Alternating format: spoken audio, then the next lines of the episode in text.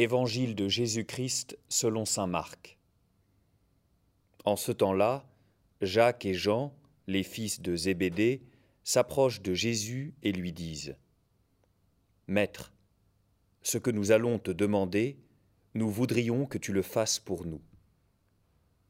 Il leur dit Que voulez-vous que je fasse pour vous?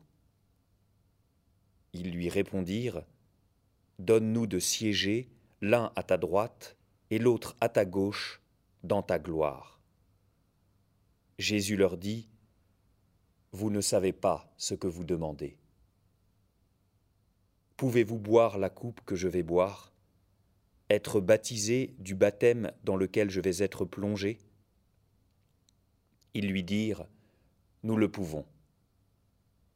Jésus leur dit, La coupe que je vais boire, vous la boirez et vous serez baptisés du baptême dans lequel je vais être plongé. Quant à siéger à ma droite ou à ma gauche, ce n'est pas à moi de l'accorder. Il y a ceux pour qui cela est préparé. Les dix autres qui avaient entendu se mirent à s'indigner contre Jacques et Jean. Jésus les appela et leur dit, Vous le savez, ceux que l'on regarde comme chefs des nations les commandent en maîtres les grands leur font sentir leur pouvoir. Parmi vous, il ne doit pas en être ainsi. Celui qui veut devenir grand parmi vous sera votre serviteur. Celui qui veut être parmi vous le premier sera l'esclave de tous. Car le Fils de l'homme n'est pas venu pour être servi, mais pour servir, et donner sa vie en rançon pour la multitude.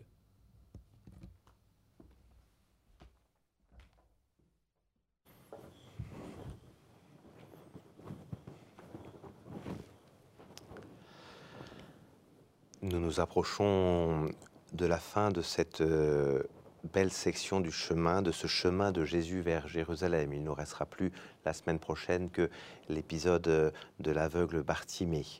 Et euh, alors que nous arrivons à la fin et que nous serions en droit de penser que les disciples sont enfin quelque peu entrés dans la logique de leur maître, on s'aperçoit que ce n'est pas le cas.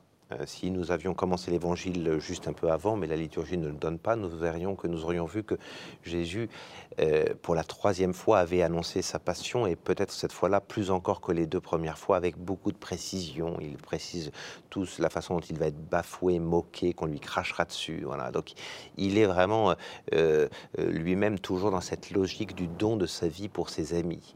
Et voilà que c'est à ce moment-là que, un peu comme les deux premières fois, il y a un décalage complet des disciples. La première fois, rappelez-vous, euh, à Césarée de Philippe, c'est Pierre qui, avait, euh, qui s'était opposé à la passion de Jésus. La deuxième fois, en route, ils avaient discuté de ce qui serait le plus grand. Et voilà que maintenant, Jacques et Jean, peut-être eux, parce qu'ils sont euh, montés sur la montagne avec Jésus, la montagne de la transfiguration, et qu'ils ont vu Jésus dans la gloire, puis surtout qu'ils ont vu à droite et à gauche Moïse et Élie, et qu'ils se sont dit que ces places étaient bien, c'est eux qui vont euh, à nouveau avoir cette, euh, euh, réaction complètement décalée par rapport à ce que Jésus vient d'annoncer, de demander les deux meilleures places, hein, la droite et la gauche de Jésus dans sa gloire, alors que Jésus vient d'annoncer précisément qu'il allait monter sur la croix.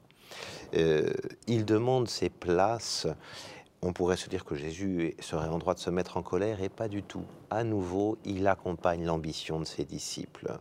Hein, que voulez-vous que je fasse pour vous? Il fait jouer leur liberté. Hein. que voulez-vous que je fasse pour vous? Euh, Voilà, à droite et à gauche, très bien. Est-ce que vous êtes capable de, euh, de boire à ma coupe, d'être baptisé du baptême? Alors eux, avec un orgueil certain, nous, nous le pourrons, certainement, nous le pouvons. Voilà. Et Jésus va accompagner cette ambition. Bah, peut-être que ça, ça vous arrivera, de boire à ma coupe et d'arriver jusqu'à mon baptême. Et c'est ce qu'ils arriveront, euh, effectivement, l'un et l'autre mourront martyrs, hein, nous le savons, les deux fils de Zébédée, comme tous les apôtres d'ailleurs. Voilà. Et c'est là que Jésus, voyez-vous, euh, a cette requête qui est illégitime, ne pourra pas répondre. Hein. Euh, n'oublions pas que nos prières euh, sont d'abord un chemin de conformité à la volonté de Dieu plutôt que de demande de petits de, caprices de passage. Hein. Et de fait, là, Jésus dira bah ça, c'est pas à moi que ça appartient. Alors il y a toute une ironie là-dedans, bien évidemment, parce que si nous continuons à lire l'Évangile, qui sera à droite et à gauche de Jésus, euh, précisément quand il sera au sommet de sa gloire, ce seront les, deux larrons sur la croix. Parce que pour l'évangile de Marc, Jésus n'est pas plus en gloire que quand il est en croix. C'est à ce moment-là qu'il donne pleinement sa vie. Nous avons toujours une manifestation de la gloire qui serait une sorte d'écrasement de la puissance. Non, Jésus n'est jamais plus puissant que quand il est sur la croix. Et vous voyez, quand il dit à ses disciples, vous ne savez pas ce que vous demandez en demandant à être à ma droite et à ma gauche dans la gloire, c'est une façon de dire, rentrez donc dans le mystère de la croix. Est-ce que c'est vraiment ça que vous demandez, d'être crucifié l'un à droite et à la gauche? Ça vous arrivera peut-être. Mais voilà, est-ce qu'il faut que ce soit un acte d'orgueil ou est-ce qu'au contraire ça va être un acte d'humilité? Vous voyez, on a vraiment ici euh, une leçon où Jésus va prendre ses disciples avec beaucoup de délicatesse, leur dire bah, ça c'est pas possible. Alors les dix autres s'indignent. On ne sait pas très bien pourquoi ils s'indignent, mais ils s'indignent euh, peut-être parce qu'ils auraient voulu eux les deux meilleures places, il n'y en a que deux, ou peut-être parce qu'ils sont scandalisés que, que Jacques et Jean réclament la place qui est a priori dévolu à Pierre, qui était déjà le premier, hein, qui aurait dû être à droite, ou je ne sais pas, on ne sait pas très bien. Est-ce qu'ils veulent la même chose? Voilà. Toujours est-il que ça va être l'occasion pour la troisième fois, et c'est la troisième fois que les évangiles du dimanche nous permettent de le, voir, pour Jésus de continuer à orienter la, la, euh, volonté, la liberté de ses disciples. Rappelez-vous, hein, euh, on a entendu qui veut me suivre, qu'il se renie lui-même, qu'il prenne sa croix qu'il me suive à Césarée, à Capharnaüm, un peu plus au sud. On a entendu qu'il veut être grand. Et ici, on, à nouveau, on va avoir un enseignement.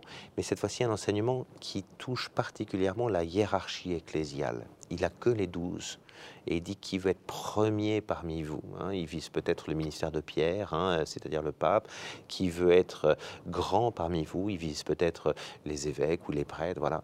Et ben il fait rentrer tout ça hein, dans ce parmi vous. Il leur dit, ça doit pas être comme ça parmi vous. Les grands de ce monde, ils gouvernent en imposant leur pouvoir parmi vous, c'est pas comme ça. Le fonctionnement ecclésial ne peut pas être un fonctionnement d'écrasement, de puissance et de seigneurie. Voyez, hein, et finalement, au bout du compte, Jésus, en trois temps, après chacune de ces, de ces annonces de la passion, en trois temps, va enseigner ce renversement des, des valeurs. D'abord, tout disciple qui doit rentrer dans le mystère de la croix. Ensuite, rappelez-vous, l'Église qui doit éviter d'être clanique et suffisante. Et enfin, la hiérarchie de l'Église qui, elle, euh, se doit d'entrer véritablement euh, dans, dans, le service. Et Jésus finit par une dernière phrase qui sera la dernière phrase de Jésus, d'enseignement de Jésus dans cette section-là. Le Fils de l'homme, lui, n'est pas venu, hein, c'est ce qui montre sa liberté, n'est pas venu pour euh, être servi, mais pour servir et donner sa vie en rançon pour la multitude. Ça, c'est l'attitude de Jésus qui se donne ici en quelque sorte comme norme.